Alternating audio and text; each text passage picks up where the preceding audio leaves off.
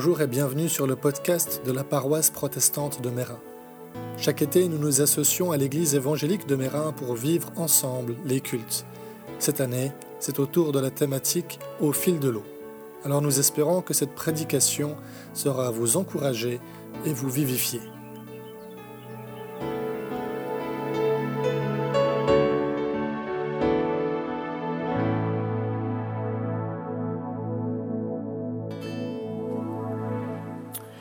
Lisons dans Marc, chapitre 4, les versets 1 à 2, 35 à 41 et 5, début du verset A.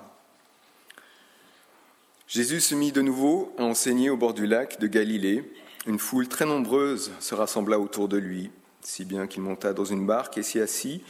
Il était sur le lac et toute la foule était à terre sur la rive.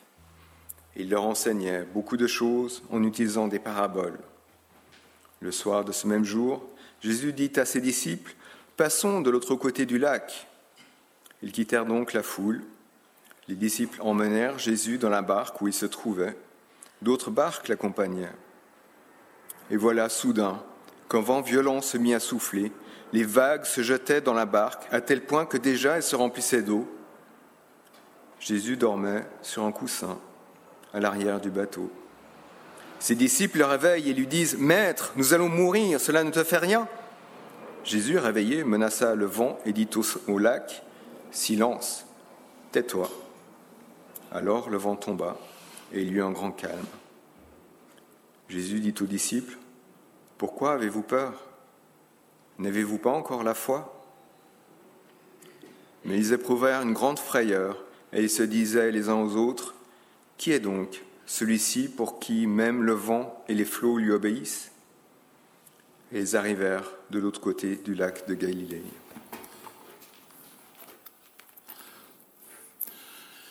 Bonjour, je suis heureux d'être ici. Je m'appelle Michel Félix, je suis membre de la paroisse protestante de Mérin. Tout d'abord, je vous invite à prier. Seigneur, nous avons entendu ta parole. Ta parole est la vie et nous te demandons que cette vie vienne en nous par la présence et la puissance de ton Saint-Esprit, par lequel tu veux nous équiper et nous transformer. Merci pour ta présence maintenant. Amen. Donc nous voici déjà le quatrième dimanche de l'été que nous partageons entre nos deux communautés de la paroisse protestante de Mérin et de l'église évangélique de Mérin. Et nous cheminons au fil de l'eau. L'eau est un symbole de bénédiction et de vie, mais elle est aussi parfois signe de mort ou d'épreuves insurmontables. Et c'est ce que nous voyons aujourd'hui en abordant ce récit de la tempête apaisée. Peut-on prévoir une tempête? Peut-on se préparer à affronter une tempête?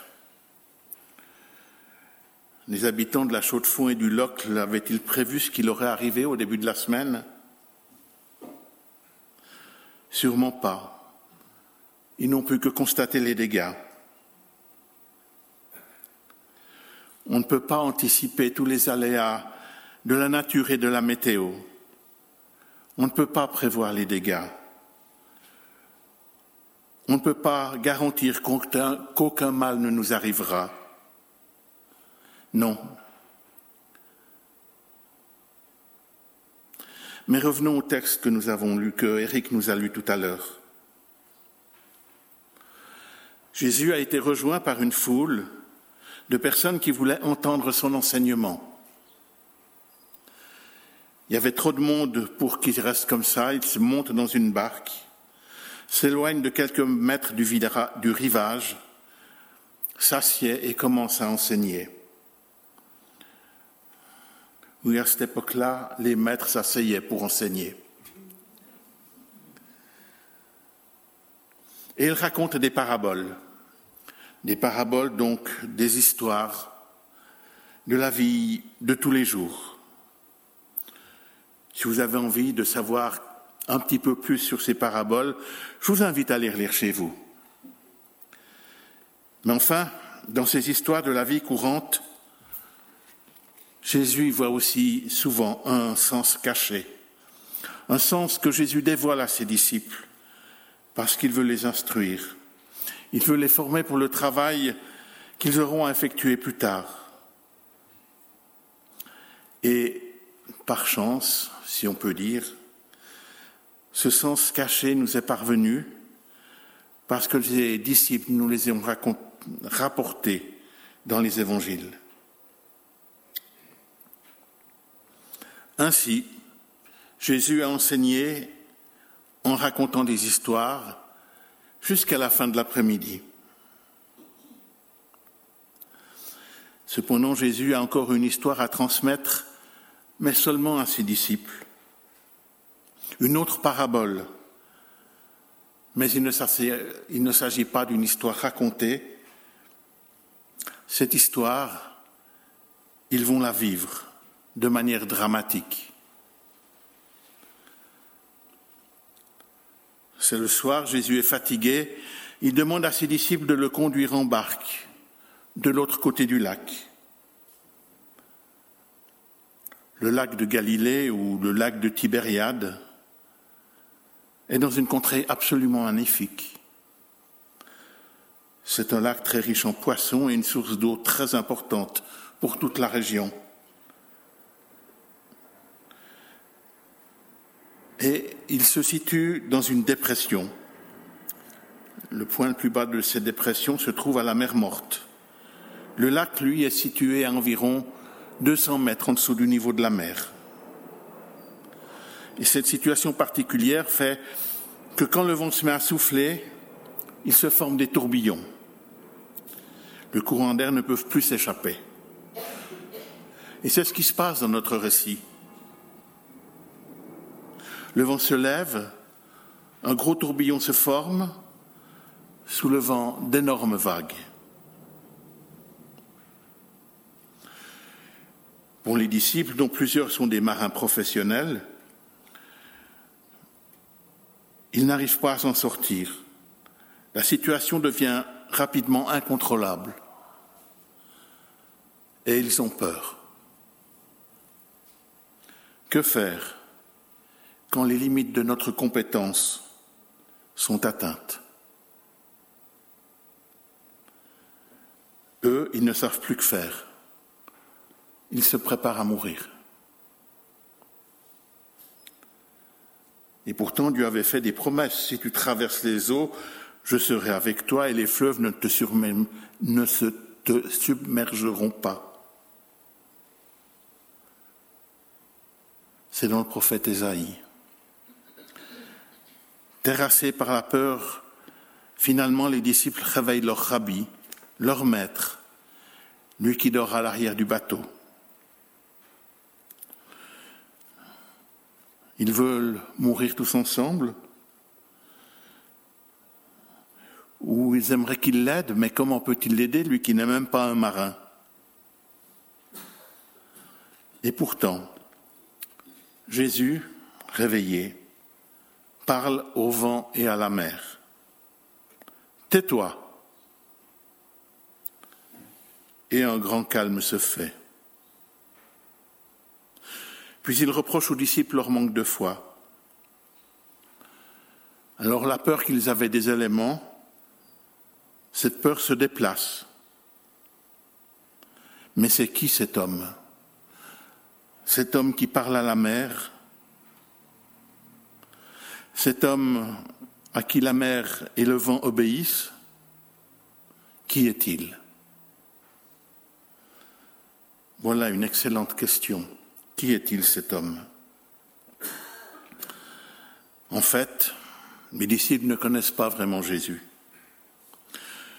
Bien sûr, ils ont entendu son enseignement. Bien sûr, ils ont vu des miracles se produire devant eux, devant leurs yeux mais cela restait à l'extérieur d'eux. Ils ne, se sentaient pas vraiment concernés. Cette fois, par contre, ils sont vraiment partie prenante.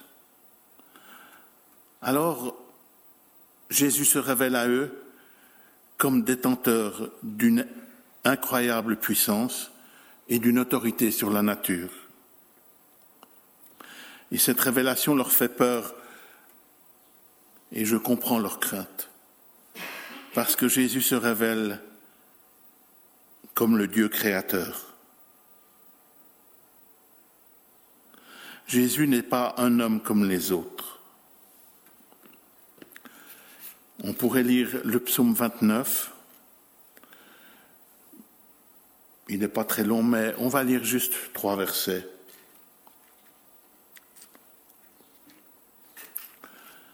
Venez proclamer la gloire du Seigneur, courbez-vous jusqu'à terre devant lui quand il manifeste qu'il est Dieu. Le Dieu de gloire fait trembler le tonnerre. La voix du Seigneur retentit au-dessus des eaux. Le Seigneur domine les eaux immenses. La voix du Seigneur résonne avec puissance.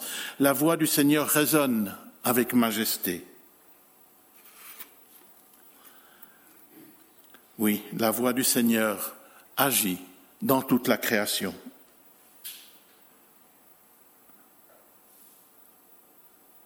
Et on trouve aussi dans le psaume 107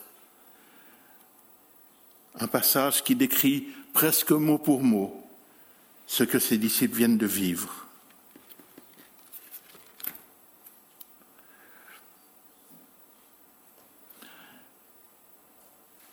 Leur bateau était projeté vers les cieux, puis ils dévalaient dans les creux. Eux-mêmes étaient pris par l'épouvante, pris de vertige et titubants, comme des gens ivres. Tout leur savoir-faire était tenu en échec. Dans leur malheur, ils crièrent vers le Seigneur et il les fit sortir de leur détresse. Il changea l'ouragan en brise légère, les vagues s'apaisèrent et ils se réjouirent du calme revenu. Et Dieu les conduisit à bon port.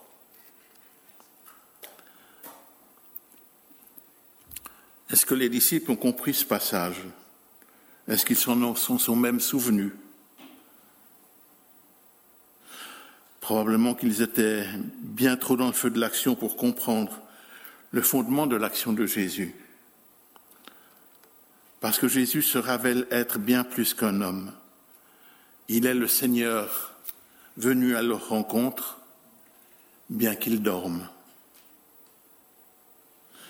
Oui, Jésus est fatigué, il dort, mais Jésus le Seigneur est là, présent dans le bateau avec les disciples, veillant sur eux. L'auteur du psaume 121 dit Voici, il ne sommeille pas, il ne dort pas, celui qui garde Israël. Jésus est présent à nos côtés quand la tempête se déchaîne et que nous devons l'affronter. Je disais tout à l'heure que cet épisode est une parabole vécue. L'enseignement qui apparaît ici et que les disciples ont certainement fini par comprendre, c'est que le Seigneur est toujours présent et qu'on peut lui faire confiance. On peut avoir foi en lui.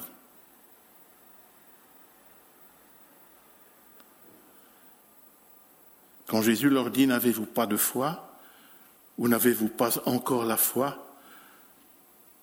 Il leur dit en fait Vous ne me connaissez pas, vous ne savez pas qui je suis. Néanmoins, en toutes circonstances, vous pouvez me faire confiance. Apprenez à me connaître. Ayez foi en moi. Alors même s'il semble que Dieu dort, qu'il est éloigné, en réalité, il est là. Jésus est Emmanuel, Dieu avec nous alors on peut avoir foi et confiance en lui, il ne nous décevra pas. confiance, foi, deux mots qui parlent d'une même chose, qui ont une même racine. Dans le passé, Dieu est intervenu dans la création. Jésus montre ici qu'il est la voix de Dieu qui a agi et qui agit toujours et encore pour que toute la création fonctionne. Il est le Dieu qu'on peut appeler en cas de besoin, un Dieu qui répond et s'occupe des humains. Il veut notre bien, même et surtout quand la tempête fait rage.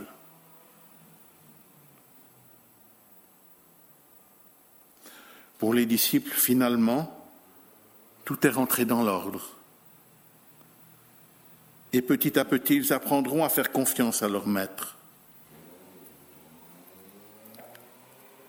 Ainsi, quand Jésus leur, demandera Qui dites-vous que je suis?